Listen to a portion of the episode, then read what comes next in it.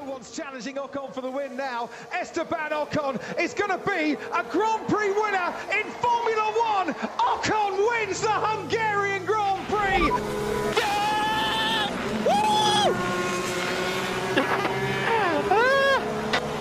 Yes, guys. Well done, mate. You just won the Hungarian Grand Prix. Well done, mate.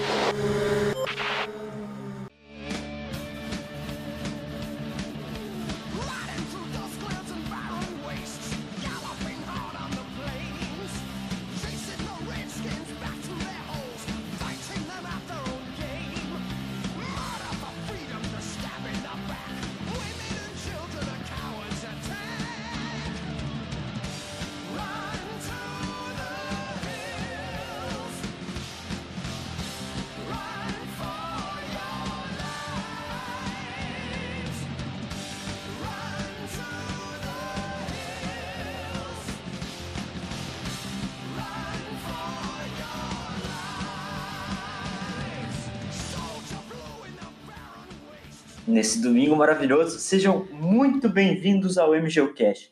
Fiquem à vontade à casa de vocês. Eu sou o Mauro Carvalho e que corrida! Que corrida!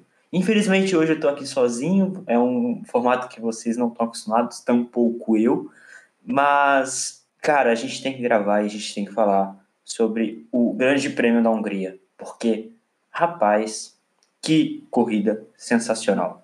Mas antes eu gostaria de dar uma passada nas Olimpíadas, porque o Brasil conquistou várias medalhas em várias modalidades, teve vários feitos importantes. E eu não poderia deixar de falar do meu grande amigo Antônio Miskey, que está fazendo uma cobertura sensacional das Olimpíadas. O Miskey está estudando jornalismo pela USP e ele está fazendo um trabalho sensacional. Então, se você quiser ver uma cobertura de Olimpíadas de qualidade, siga-o no Twitter, arroba.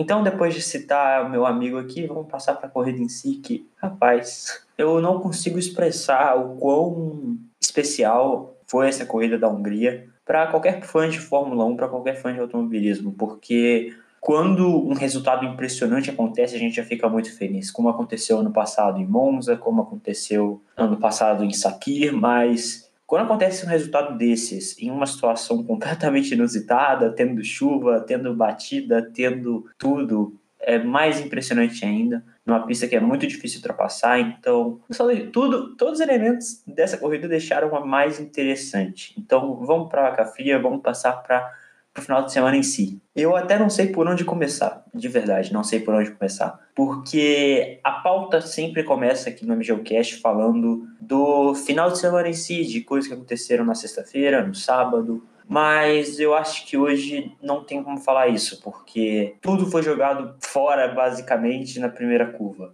E se você for analisar, foram dois incidentes completamente separados. Um que levou a parte da frente do grid e o outro que levou o meio de pelotão. Começando pelo incidente que o Valtteri Bottas causou. A prova foram verdadeiramente impressionantes esses primeiros 600 metros. Da linha de largada até a primeira curva porque a gente tinha visto que o Hamilton tinha feito uma largada boa, o Bottas tinha feito uma largada ruim, o Verstappen estava logo atrás, e o Lando tinha feito uma largada muito boa, as chances do Lando Norris sair em segundo daquela largada eram muito grandes, e era uma largada no molhado. A gente já tinha visto a corrida da Fórmula 3 mais cedo molhada e já tinha sido extremamente interessante, então eu estava muito animado, estava todo mundo muito, tava todo mundo muito animado para essa prova, mas simplesmente na primeira zona de frenagem o Bottas resolveu brincar de boliche, basicamente. Ele passou em cima do Lando Norris sem dó nem piedade, ele demorou muito para frear. O Lando, sem controle, bateu no Verstappen e aí causou todo um efeito sanfona aí que infelizmente vitimou outros pilotos e prejudicou a corrida de outros. O Sérgio Pérez foi vitimado nessa, nesse incidente e o Gasly, tendo que fazer manobras evasivas, foi pro fundo do pelotão. E, e cara, não tem como defender o Bottas nessa.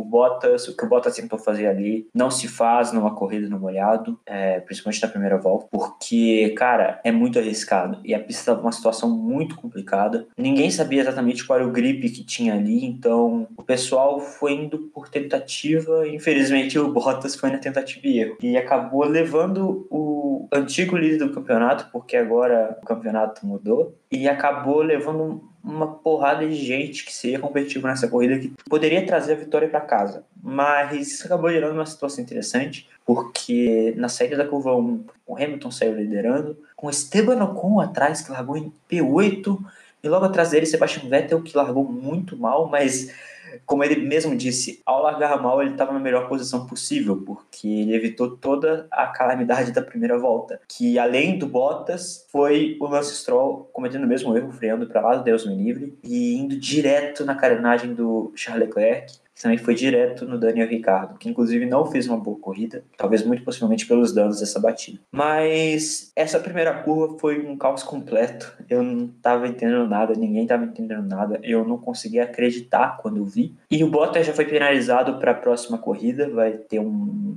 uma penalização em posições do grid para a Bélgica. E é merecido. O Bottas ele, ele arriscou ali, errou. A gente sabe o quão bom é o Valtteri Bottas. Ele é um ótimo companheiro de equipe para o Hamilton. Ele é um piloto de muito talento. Ele fez uma, um bom qualifying, estando ali em segundo. As Mercedes se recuperaram. Porém, ele levou tudo a perder e acabou levando outros carros também junto dele. Ele fez isso no pior momento possível. Ele fez isso no pior momento possível porque a gente está indo para as férias de verão. Verão na Europa, claro. A gente está indo para as férias de verão e é, é logo agora que começam as conversas por contratos e tal. E como vocês bem sabem, o Bottas está muito ameaçado pelo George Russell. George Russell que inclusive pontua de Williams esse final de semana, mas esse é um assunto para mais mais para frente. O Bottas está muito ameaçado. O Bottas está muito, muito, muito ameaçado e ele não podia ter escolhido um pior momento para bater. E ele ter batido agora foi péssimo para as intenções de renovação de contrato dele com a Mercedes, porque, como vocês bem sabem, um piloto de Fórmula 1 é tão bom quanto sua última corrida. E a última corrida do Bottas foi um fracasso. E esse ano ele não está entregando tanto quanto todo mundo espera de uma Mercedes. Ele fez poucos pódios, ele não venceu, apesar de ter tido algumas oportunidades, mas ele não venceu. E se ele não tivesse vencido, mas estivesse sempre na frente, tudo bem, mas ele teve momentos horríveis, como Imola, como agora. Então, é, Valtteri Bottas, não tem como muito de defender. Hoje você fez um erro brutal, acabou levando outros pilotos, acabou levando o Lando Norris, que não tinha nada a ver com isso, acabou prejudicando muito a corrida do Max Verstappen, que perdeu a liderança do campeonato, muito possivelmente por isso, acabou levando o Sérgio Pérez, enfim, Bottas, não tem como defender. Também não tem como te defender, senhor Lance Stroll. Você freou muito além do Deus me livre, foi direto no Leclerc e acabou estragando uma corrida que poderia ser muito boa para a Ferrari, porque a Ferrari tinha ritmo, fez uma boa classificação, mas infelizmente não conseguiu converter, pelo menos com Charles Leclerc. Mas essa batida acabou, ironicamente, sendo benéfica para o Sainz, porque ele estava em 15 devido a uma batida na classificação e acabou saindo de 15 diretamente para quarto lugar. Então, isso foi extremamente interessante e, enfim, essa corrida simplesmente foi maluca. Vocês devem estar, quem não viu a corrida e está ouvindo isso aqui, deve estar achando maluco, tipo, ah, o cara foi de um lugar, foi do 15 para quarto. Ah, o cara foi, o cara bateu. Ah, sei lá o que. Sim, foi uma das corridas mais loucas que eu já vi. A Hungria tem muito disso, de eu dar uma corrida louquíssima ou dar uma corrida monótona. A desse ano, graças a Deus, foi louca. E, cara, simplesmente incrível. Então, teve uma bandeira vermelha que, como vocês bem sabem, na nova regra da Fórmula 1, os comissários podem escolher entre uma largada parada no grid uma, ou uma largada em movimento. Essa bandeira vermelha fez com que a pista secasse mais mais do que deveria, entre aspas, porque eles esperaram mais tempo para limpar todos os carros que abandonaram. E acabou que, que essa bandeira vermelha gerou uma situação interessante, porque na hora da relargada, todas as equipes pararam seus pilotos para botar pneus de seco, menos a Mercedes com Lewis Hamilton, que era a única Mercedes restante, que largava da pole. Então aconteceu algo muito curioso que eu nunca vi acontecendo na história da Fórmula 1. Uma largada de um carro só, todos os outros carros no pit. E acabou que George Russell foi parar em segundo lugar com Esteban Ocon em terceiro e Sebastian Vettel em quarto. Só que isso foi artificial por causa de por causa de posição de pit e tal. Então a, a Williams fez com que o George Russell desse algumas posições, o que acabou gerando uma situação interessante, porque o Hamilton estava em pneus intermediários, ele teve que parar, então ele, ele saiu de primeiro diretamente para último lugar. A Mercedes não tinha como saber o que todo mundo ia fazer, infelizmente, por estar em primeiro lugar, então ela não parou enquanto todo mundo parou, e essa foi a decisão mais equivocada possível. Perderam essa vitória nessa decisão estratégica. Daí a corrida a partir da quarta volta dava da seguinte maneira: Esteban Ocon na primeira posição, com Sebastian Vettel logo atrás, no cangote dele, e depois vinha Nicolas Latifi e, enfim, o resto do pelotão, com Yuki Tsunoda, Carlos Sainz. Cara, uma Williams no pódio. É, é muito inexplicável. Por isso que esse GP foi tão louco, foi tão legal. Aconteceram coisas inexplicáveis e, enfim, muita gente até chamou isso de grid invertido, o que é, é uma verdade, mas, cara, que, que legal, que fantástico. Eu, eu tô falando muitas vezes a palavra fantástico porque simplesmente foi. Eu não tenho como adjetivar de outra maneira. Foi a melhor corrida do ano até agora e Cara, ninguém tem como discordar disso. E a partir dessa primeira rodada de paradas, não tinha muito o que fazer, porque a pista da Hungria é muito difícil de ultrapassar. O Hamilton de Mercedes estava encontrando muitas dificuldades para realizar a ultrapassagem no início da corrida. O Max Verstappen, que foi incluído naquela panca da primeira volta, que estava com o board todo danificado, também estava ali no meio, ali nas últimas posições, disputando pelos últimos lugares nos pontos. Mas ninguém conseguia ultrapassar ninguém, porque a pista da Hungria é uma pista muito difícil de ultrapassar com esses carros atuais. A regra de 2022 vem aí para mudar isso, mas por enquanto os carros já sofrem muito com o problema da turbulência, com o problema do ar sujo. E essa pista é basicamente curva de média. E curvas de média muito seguidas, com poucas retas. Então a gente sabia que as ultrapassagens iam ser difíceis. E isso acabou gerando com que o GP fosse muito interessante, porque os pilotos ponteiros estavam atrás, enquanto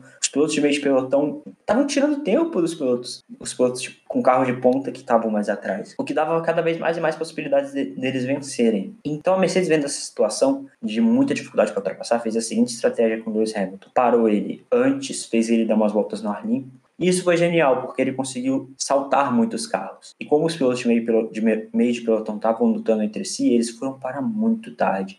E isso fez com que o Hamilton conseguisse avançar muitas posições de uma vez. O Hamilton e o Verstappen estavam em trem de DRS e essa estratégia da Mercedes foi vital para ele conseguir passar o Verstappen, passar o Ricardo e passar outros pilotos, passar o Russell, passar o Latifi. E depois na pista ter menos trabalho, só passar o Tsunoda, passar o Alonso, passar o Sainz. O Hamilton também, cara, brilhante nessa corrida, brilhante com a situação que a equipe colocou ele, ele foi lá e fez uma corrida de ouro. E mostrou porque ele é um sete vezes campeão do mundo, ultrapassando muitos carros, conseguindo cumprir a estratégia da equipe e sendo muito cerebral e muito inteligente. O Hamilton sai dessa prova líder, líder não por muito, somente por seis pontos, mas sai líder, algo que ele não era há muito tempo. E o Hamilton vai para as férias de verão da Fórmula 1 indiscutivelmente com a vantagem psicológica, porque ele estava muito atrás e agora ele está na frente. Então, cara, vai ser muito legal quando a Fórmula 1 voltar em Spa no final do mês. Vai ser muito, muito legal, porque vai estar uma briga maior do que nunca. E, cara, isso é muito impressionante falar sobre a briga pela liderança. Esteban Ocon aguentou durante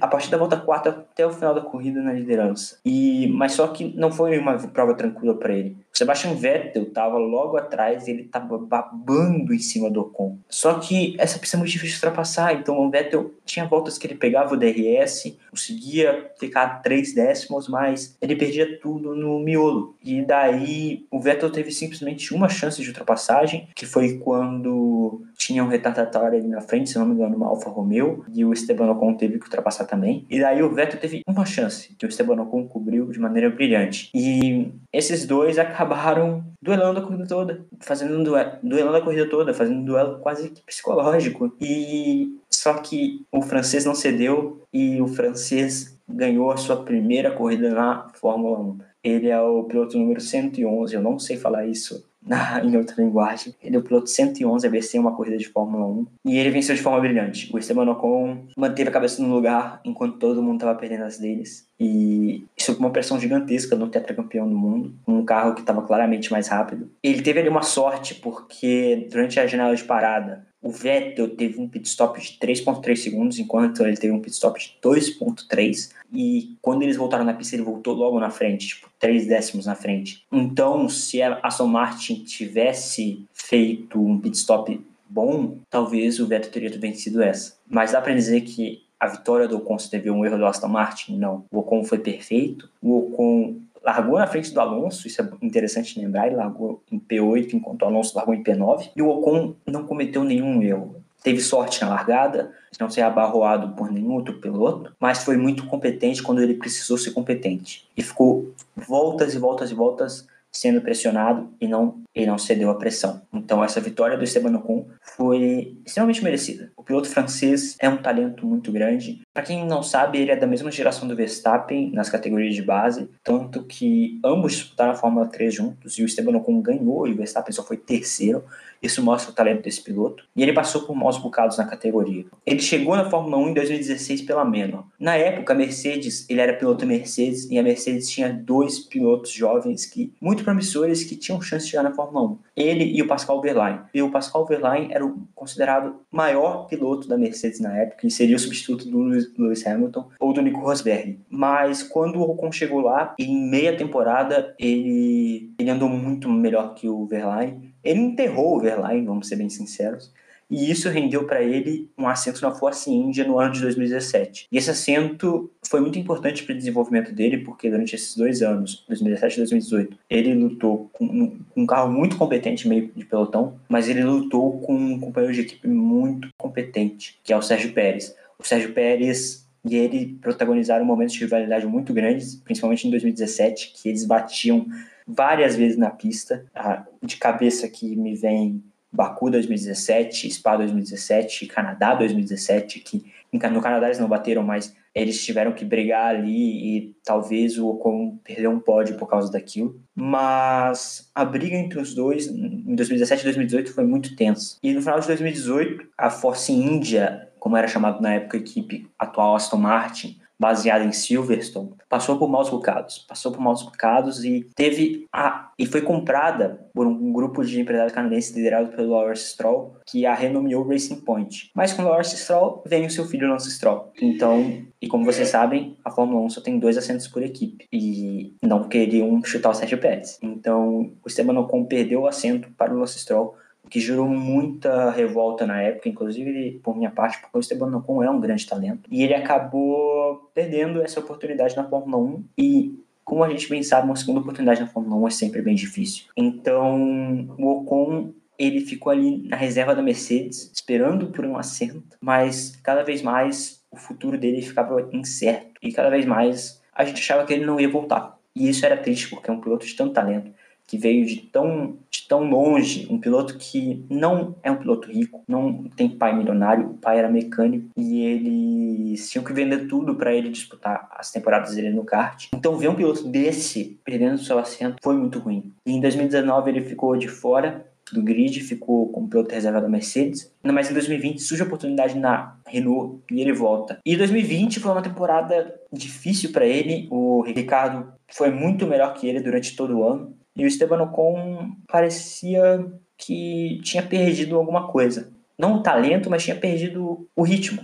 E que e parecia que ele não tinha mais futuro. Parecia que ele ia ficar ali na Alpine um tempinho e que ele iria embora. Mas esse ano, com a renomeada Alpine, com o companheiro Fernando Alonso, que é um cara dificílimo de ser companheiro de equipe, o Ocon começou a brilhar começou nas primeiras coisas da temporada aí muito melhor que o Alonso, tanto em qualifying quanto em corrida. E aí a gente não sabia se era o Alonso, entre aspas, ruim, porque voltou enferrujado, ou o Esteban Ocon muito bom. E aí teve um meio de temporada até agora meio ruim, mas muito devido ao chassis dele, que, enfim, ele reclamou muito. E quando a equipe dele mudou o chassis em Silverstone, ele voltou a brilhar. E hoje foi o supra-sumo de toda essa jornada do Esteban Ocon. Essa vitória com certeza vai ser importantíssima para a carreira dele, porque poucos pilotos, como eu disse antes, 111 pilotos conseguiram uma vitória na Fórmula 1 dos, das centenas ou milhares de pilotos que disputaram a categoria. E isso é um passaporte para ele, porque conseguir uma vitória de Mercedes é uma coisa, conseguir uma vitória de Alpine, sem importar as condições, porque óbvio que ele contou com as circunstâncias, mas o piloto também tem que contar com as circunstâncias para vencer. Essa vitória foi um, um carimbo para ele que mostrou para todo, ele mostrou para todo mundo na Hungria que ele está aqui e que ele é uma força a ser considerada. Porque nessa, nessa geração mais nova, a gente considera muito o Verstappen, o Sainz, o Norris, o, o Gasly, enfim, a gente considera muito esses pilotos, mas a gente nunca considerou muito o Esteban Ocon. A gente considera muito o Russell, mas nunca o Ocon. E o Ocon é um cara de muito talento, que deve ser respeitado sim, e essa vitória só mostrou isso. E muita gente duvidou de quando a Alpine renovou com ele, fez um contrato longo com ele. Muita gente falou, ah, mas esse cara aí não tá rendendo nada e eles fazem um contrato longo. Bem, tomaram a resposta. A primeira vitória dele na Fórmula 1, de uma maneira brilhante. E, e a gente vê cada vez mais essa troca de geração, porque, vamos ser sinceros, eu, no último título do Vettel em 2015, eu tinha 10 anos de idade. Hoje em dia eu vou fazer 18 agora, no dia 30 de agosto. A, a geração tá mudando e a gente tá sendo privilegiado de ver isso na nossa frente. De ver pilotos como Max, Gasly, Lando Norris, Carlos Sainz, George Russell lutando, enquanto a gente vê os mais velhões na pista também. Kimi Raikkonen, Fernando Alonso, Lewis Hamilton, Sebastian Vettel, todos lutando roda com roda. E, e para uns manter seu espaço e outros conquistarem seu espaço. Isso é muito incrível e eu acho que a gente é realmente privilegiado de ver isso. Mas por que eu digo isso? Porque o Vettel chegou em segundo logo atrás. O Vettel, ele também como eu disse já mais cedo, largou mal, mas estava no lugar certo na hora certa e isso conta muito. E ele, como um tetracampeão super experiente que é, fez o que tinha que fazer e deu seu máximo, usou todo o seu talento, usou toda a sua experiência, mas infelizmente numa pista difícil de ultrapassar, infelizmente para ele no caso, numa pista difícil de ultrapassar como a Hungria, ele não conseguiu passar o Ocon. Apesar dele ter tido só uma oportunidade, que não era muito, não era uma oportunidade muito boa, como ele mesmo disse, era uma oportunidade meio maldonada. Ele não tomou essa vitória para ele, mas ele ficou com um segundo lugar muito bom, o que mostra a evolução da Aston Martin, a evolução tanto da Alpine quanto da Aston Martin. Claro que eles não estão no nível de McLaren e Ferrari ainda, mas mostra que eles têm um carro competitivo para brigar e é muito legal ver o Vettel no pódio. Muito legal, principalmente no final de semana tão importante quanto esse para ele, porque ele foi, inclusive, mais que o Lewis Hamilton, o cara mais vocal sobre os absurdos que acontecem na Hungria contra a comunidade LGBTQI+. Ele se posicionou desde o início, ele usou um capacete especial com a bandeira LGBT, ele também usou tênis especial com a bandeira, usou camisa especial, usou máscara especial, inclusive levou uma reprimenda por causa disso, por parte da FIA, porque durante o hino nacional da Hungria ele estava com a camisa apoiando, né, uma causa que, convenhamos, em pleno 2021 não precisava, não precisaria nem, nem ser discutida. Todos nós sabemos, todos somos iguais, temos direitos iguais, temos direito de amar quem quisermos, de fazer o que quisermos com a nossa vida. Mas a Hungria vive um processo de retrocesso imenso, como o Brasil, mas a Hungria muito mais. E o Vettel foi muito vocal sobre isso. Inclusive, ao levar a reprimenda da FIA, o Vettel falou: Cara, pode me desclassificar até da corrida, eu faria tudo de novo. Então, o Vettel é um gigante. O Vettel é um gigante. Não desconsiderando o trabalho que o Hamilton fez, o Hamilton foi o primeiro a botar a cara a tapa e a trazer essa discussão para a Fórmula 1. A discussão do We Race as One começou com o Hamilton. Mas o Vettel esse final de semana mostrou muita, muita personalidade e o Vettel merece todos os nossos aplausos porque, cara, respeito deve ser dado para todos. E o Vettel mostrou isso. O Vettel foi simplesmente brilhante, é um cara brilhante. Eu espero que fique muitos anos na Fórmula 1. Fez uma corrida muito legal. Ele, infelizmente, está tendo altos e baixos nesse ano. Claro, não tão baixos quanto ano passado, mas está tendo baixos. E ver ele tendo uma corrida boa é muito legal. É muito legal ver o Sebastian Vettel. Eu sou um fã do Sebastian Vettel. Para mim é o meu piloto favorito já há muito tempo. Eu gostaria de ter visto uma vitória dele, sim. Eu, não vou mentir. Eu sou bem clubista. Gostaria de ter visto uma vitória do Sebastian Vettel, que não rolou. Mas toda a representatividade que ele teve durante esse final de semana foi impressionante e tomara que seja repetida porque é importante levar essa mensagem para todos os cantos do mundo. É importante ele usar o peso de ser quatro vezes campeão do mundo para causas importantes como essa. Daí, em terceiro lugar, chegou o Lewis Hamilton. Lewis, que eu já citei, teve que fazer uma parada, chegou em último, não estava conseguindo ultrapassar. E a Mercedes fez uma estratégia brilhante de um undercut incrível em vários pilotos, o que deu posições para o Lewis e tirou ele de trem de DRS. E daí para frente, ele foi avançando no grid com muita dificuldade, mas foi avançando. E a Mercedes também se redimiu ao fazer uma, uma outra parada para colocar pneus médios nele, e ele foi muito mais rápido que os demais. E ali no final ele teve uma briga incrível com o Fernando Alonso para conquistar a quarta posição, uma briga entre esses dois campeões que são grandes rivais, talvez dois da, dos melhores pilotos de todos os tempos. Foi uma briga muito pesada, mas que o Hamilton levou a melhor depois de muito suor. E o Hamilton ali no final ultrapassou o Alonso, ultrapassou o Sainz para conseguir essa terceira posição. E o Hamilton teve um agravante que ele estava sem água durante o Grande Prêmio.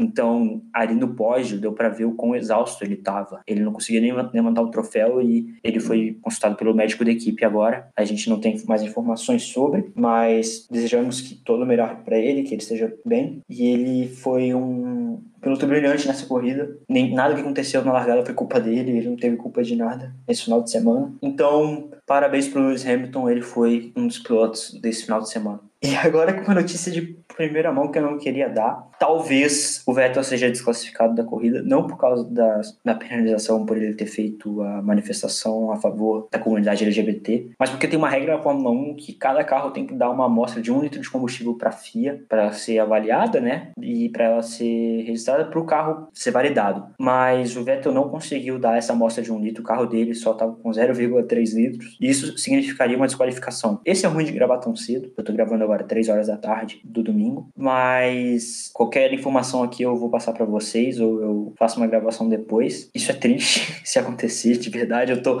realmente abalado aqui. Tomara que não aconteça, porque o Vettel merece a, a segunda posição, mas se isso acontecer, mesmo, tipo, não tira nenhum mérito do Vettel de ter conseguido um segundo lugar na pista. Mas, nossa, que, que decepção, cara, que decepção. Tomara que, que ele não perca esse segundo lugar porque ele mereceu. Se ele perder esse segundo lugar, o Hamilton seria promovido para a segunda posição e o Sainz seria promovido para a terceira posição. E o Carlos Sainz, e agora falando do Carlos Sainz, usando essa deixa, o Carlos fez uma corrida também de gente grande. Ele até brigou com a equipe, porque a equipe queria fazer uma estratégia igual a dos outros. Ele falou: não, não, vamos fazer uma estratégia diferente, vamos ir mais longo. E ele tancou a estratégia, ele conseguiu ir muito bem, conseguiu superar assim o Nicolas Latifi e o Yuki Tsunoda para ficar no terceiro lugar, mas no final perdeu para o Hamilton, que é esperado. Mas também ficou ali na frente do Alonso durante o final da prova todo.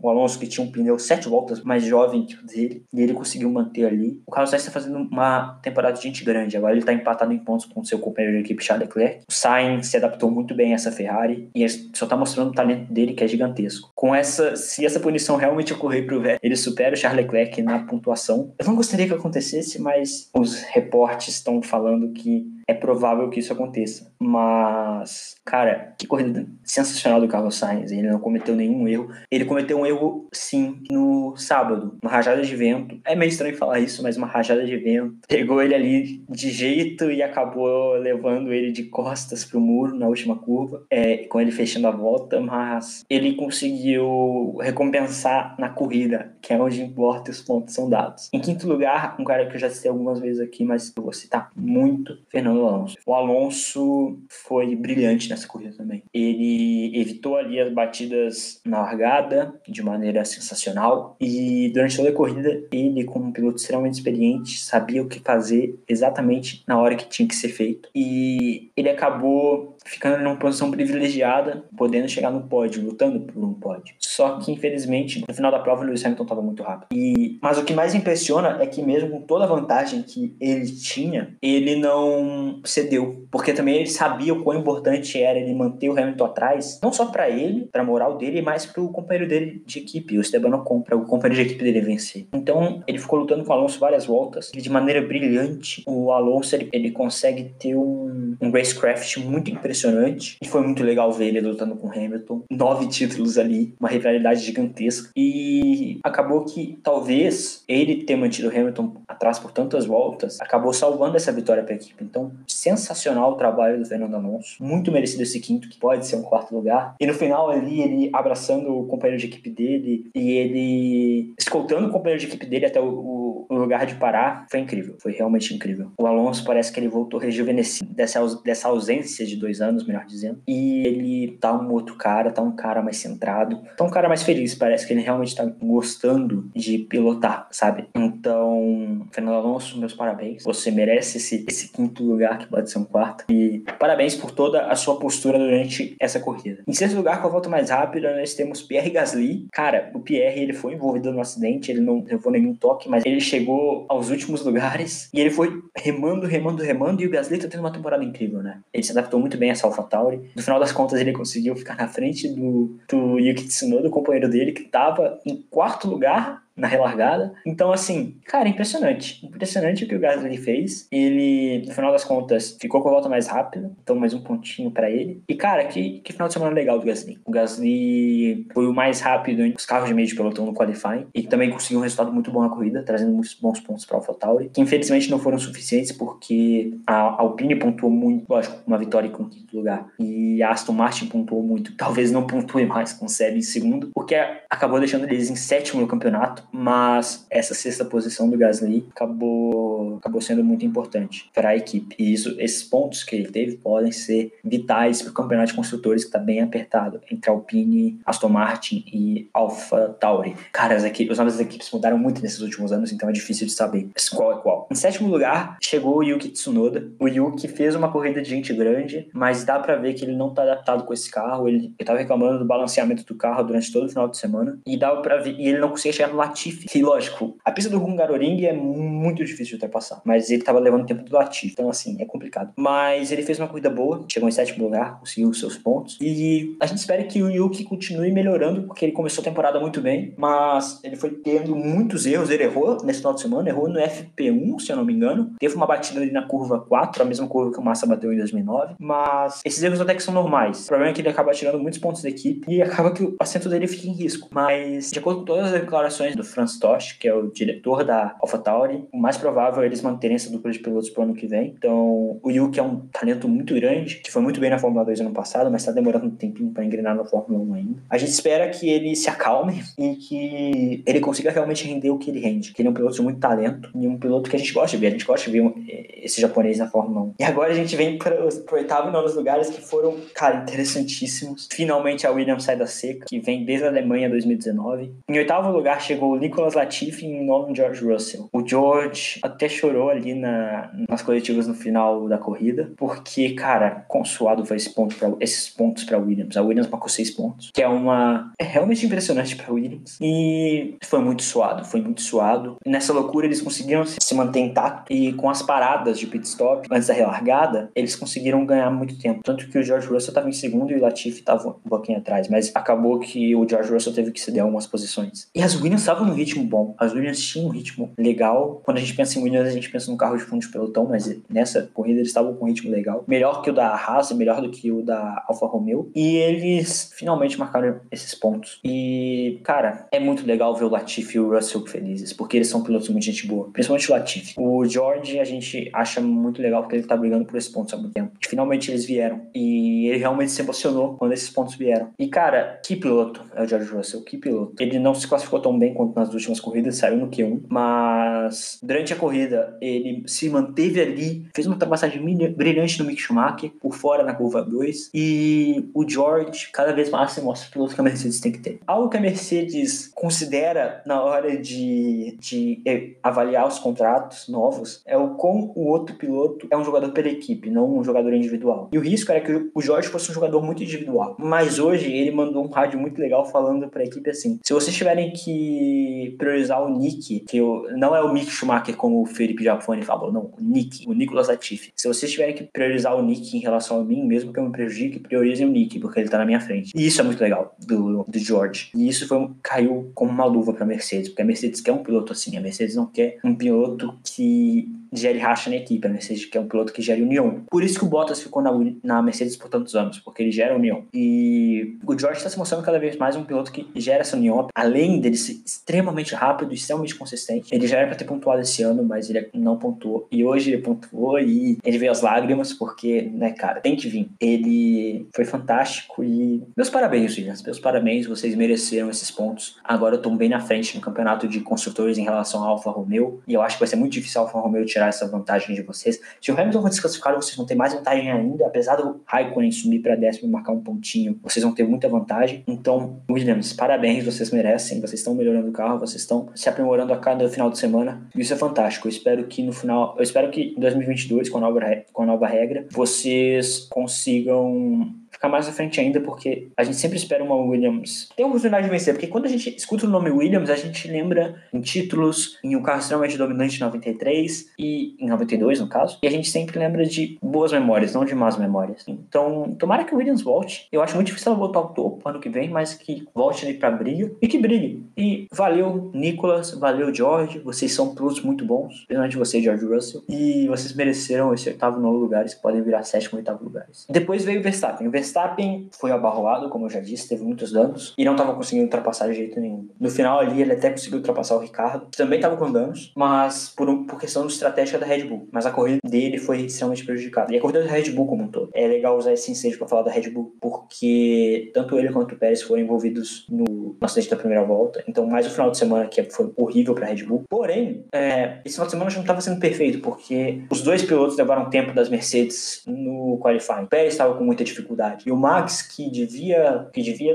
ter ido lá e cravado o Hamilton, não cravou. Nem cravou Bottas. E também eles erraram no qualifying porque saíram atrás do Hamilton e isso fez com que o Pérez não conseguisse fazer a volta dele. E isso é até um jogo mental. Isso é até um jogo mental que é algo comum na categoria, que a Red Bull perdeu. A Red Bull parece que tentou comprar briga com a Mercedes, com todas as tretas que eles estão tentando arrumar, mas eles não estão conseguindo tancar essa treta. E eles estão perdendo. Eles perderam agora a liderança no campeonato de construtores indo para as férias, isso é horrível, mas eles estão perdendo. Eles estão perdendo mentalmente com a Mercedes. Eles parece que eles aprenderam a lutar mentalmente, eles lutaram contra a Ferrari e o Alonso, mas dessa vez parece que a Mercedes é muito mais forte e a Red Bull não está sabendo lidar. Enfim, ele sai na desvantagem indo para as férias, mas ainda tem muita temporada pela frente. Então, cara, esperem muita briga dessa equipe que tá com um carro muito rápido. Agora eu não sei o quão rápido esse carro tá. Se ele tá mais rápido que. Opa, notificação do, do aplicativo da Fórmula 1. Ah, ok. Não, não, não é nenhuma confirmação, é só que o P2 do Vettel tá em risco. Isso aqui eu já citei aqui. Mas, mas a Red Bull vem pra briga, tá brigando, e a, a gente espera que essa briga vá até o final da temporada, pelo bem da categoria como um todo. E depois vem o pessoal que não pontuou, começando pelo Raikkonen que pode levar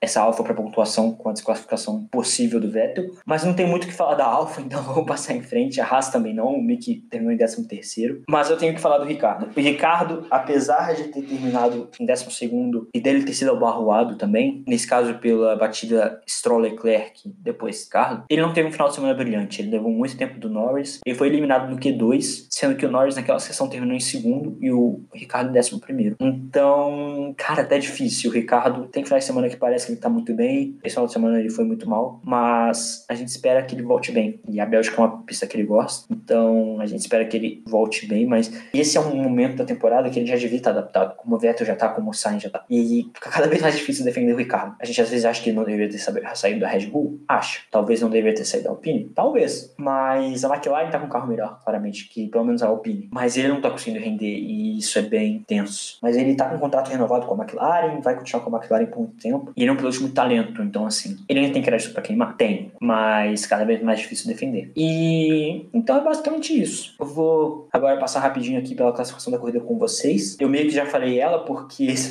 esse nesse programa a minha pauta foi basicamente corrida, tracinho, Bottas e Stroll, tracinho. Que corrida? Eu não fiz uma pauta muito detalhada que nos outros programas, mas então eu fui usando do, dos artifícios que eu tinha da classificação da corrida basicamente. Mas passando aqui por ela com vocês, em primeiro lugar terminou Esteban Ocon. Em segundo lugar, Sebastian Vettel. Em terceiro, Lewis Hamilton para completar o pódio. Em quarto, Carlos Sainz. Em quinto, Fernando Alonso.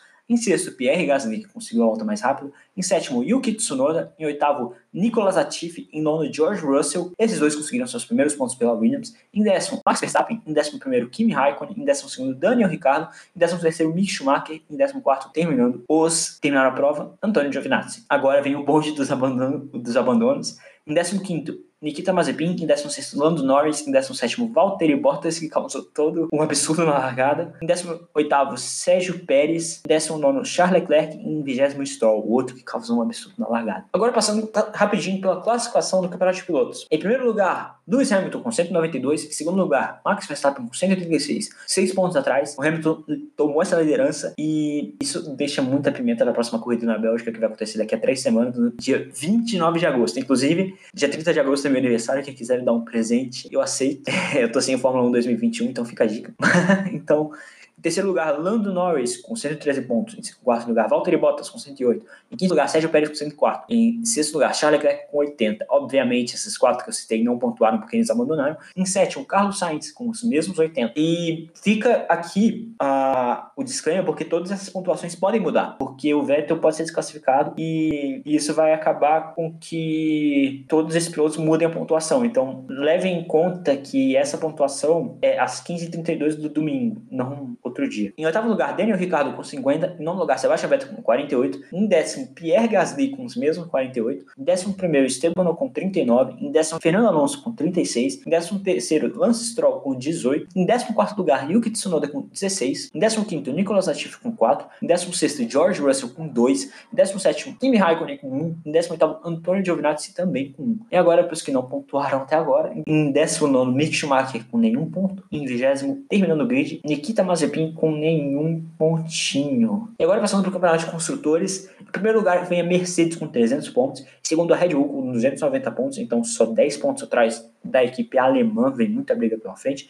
Em terceiro lugar, a McLaren com 1,63. Em quarto lugar, a Ferrari com 1,60. Três pontos de diferença entre essas duas equipes. Essa briga vai pegar fogo. E, e a próxima corrida que é em Spa tende a favorecer a McLaren por causa das retas. Então, assim, essa briga vai pegar fogo. Em quinto lugar, a Alpine com 75. Ela saiu de sétimo para quinto. Impressionante esse final de semana da Alpine. Muito oportunistas. Em sexto lugar, a Aston Martin com 66. Em sétimo lugar, a AlphaTauri com 64. E aí vem um abismo. E depois, em oitavo lugar, a Williams com 6. Em nono lugar, a Alfa Romeo com 2. E em décimo lugar, a equipe Haas, zeradinha. Então, galera, aqui sou eu. Depois de umas horinhas e antes das considerações finais, eu vim aqui, infelizmente, confirmar que o nosso querido Sebastian Vettel foi desclassificado do Grande Prêmio pela infração no combustível, de não entregar um litro que é demandado pela FIA e isso acabou desclassificando. Assim, Carlos Sainz herdou o pódio, como eu disse durante o episódio, e todo mundo subiu uma posição abaixo do Vettel. Então, Latifi, por exemplo, foi para P7, Russell P8. Ignore o áudio diferente dos outros, é porque eu tô gravando aqui do celular rapidinho mesmo, só para fazer esse disclaimer. E isso é triste porque o Vettel tava numa boa corrida, fez uma ótima prova. Eu acho que nenhum mérito deve ser tirado do Sebastian Vettel, mas infelizmente isso aconteceu e, e infelizmente ele não vai trazer os 18 pontos para casa. Bem, é a vida, é assim. Como diria Juan Manuel Fangio, carreiras são carreiras. Então, Mauro, tá contigo para as considerações finais. E agora, nos encaminhando para o fim do programa, eu gostaria de terminar isso aqui com uma nota de pesar, porque infelizmente o sábado foi um dia muito tenso para o automobilismo. Na, nas 24 horas de Spa-Francorchamps teve um acidente muito forte na Rouge, o que teve inclusive uma dinâmica muito parecida com o do Antônio Hilbert, o que acabou não vitimando ninguém, graças a toda a segurança que existe no automobilismo atual, mas acabou machucando o piloto Jack Aitken, que inclusive participou de corridas de Fórmula 1, participou de uma corrida no GP de Saki, e é piloto reserva da Williams, e os outros pilotos bem, foram quatro pilotos envolvidos. Eu desejo minhas melhores ao Jack Aitken, que é um piloto de muito talento. E infelizmente, em uma corrida em Brands Hatch, esse final de semana, no sábado, um, um fiscal de pista foi fatalmente morto por um carro que vinha capotando desgovernado e ele acabou sendo atingido. Minhas condolências à família e aos amigos e a toda a comunidade de automobilismo, porque os fiscais de pista são vitais para esse esporte.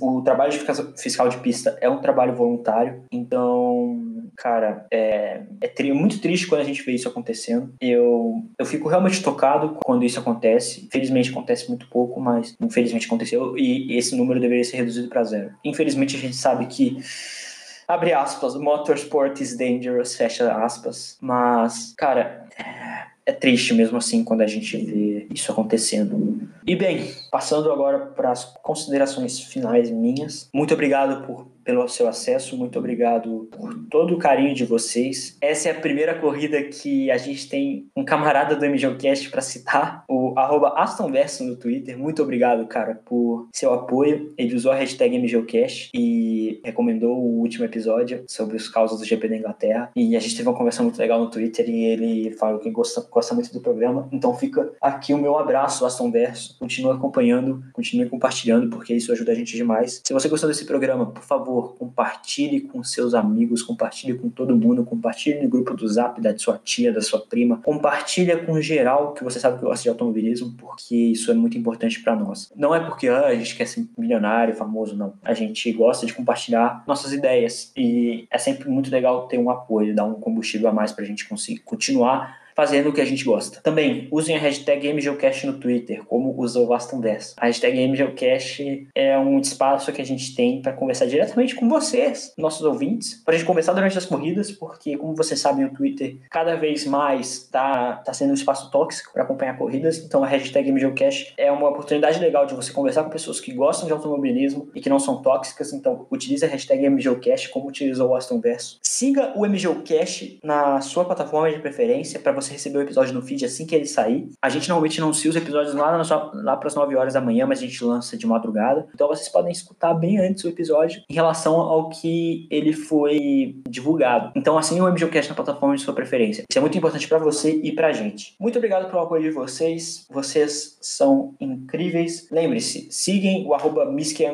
para receber notícias sobre as Olimpíadas. Ah, e eu gostaria também de mandar um abraço muito especial para uma amiga minha, a Bianca Pinheiro, que fez aniversário agora na sexta-feira, dia 30 de julho. Bianca, um abraço. Você é uma pessoa muito especial para mim. Feliz aniversário. Eu espero que você tenha aproveitado esse dia com toda a força, porque você merece muito. Então, galera, muito obrigado por tudo. Muito obrigado pelo seu acesso. A gente agradece demais. O MBLcast está aqui para isso. Final de semana que vem, a gente não vai ter programa, por enfim, por nosso, todos os nossos hosts estarem fazendo coisas, mas no outro a gente volta. E no próximo final de semana de corrida, possivelmente vai ter um formato mais normal, não vai ser só um monólogo meu. Espero que vocês tenham gostado, aliás, de um monólogo meu. É, eu tava bem tenso antes de gravar esse episódio, mas espero que vocês tenham gostado. Eu espero que eu tenha me expressado bem durante todo o programa. Me siga nas redes sociais, arroba malcarvalho76, tanto no Twitter quanto no Instagram. No Instagram eu não sou um usuário muito fanático, mas no Twitter eu gosto de comentar coisas, então me, me segue lá. E siga o MGOcast no Twitter e no Instagram, arroba MGOcast, sem underline, sem vírgula, sem nada. Arroba MGOcast, arroba MGOcast. Isso é muito importante pra gente. Então, galera, um abraço, um beijo. Cara, todo meu amor e carinho para vocês, vocês são muito legais. E até a próxima corrida. Fui!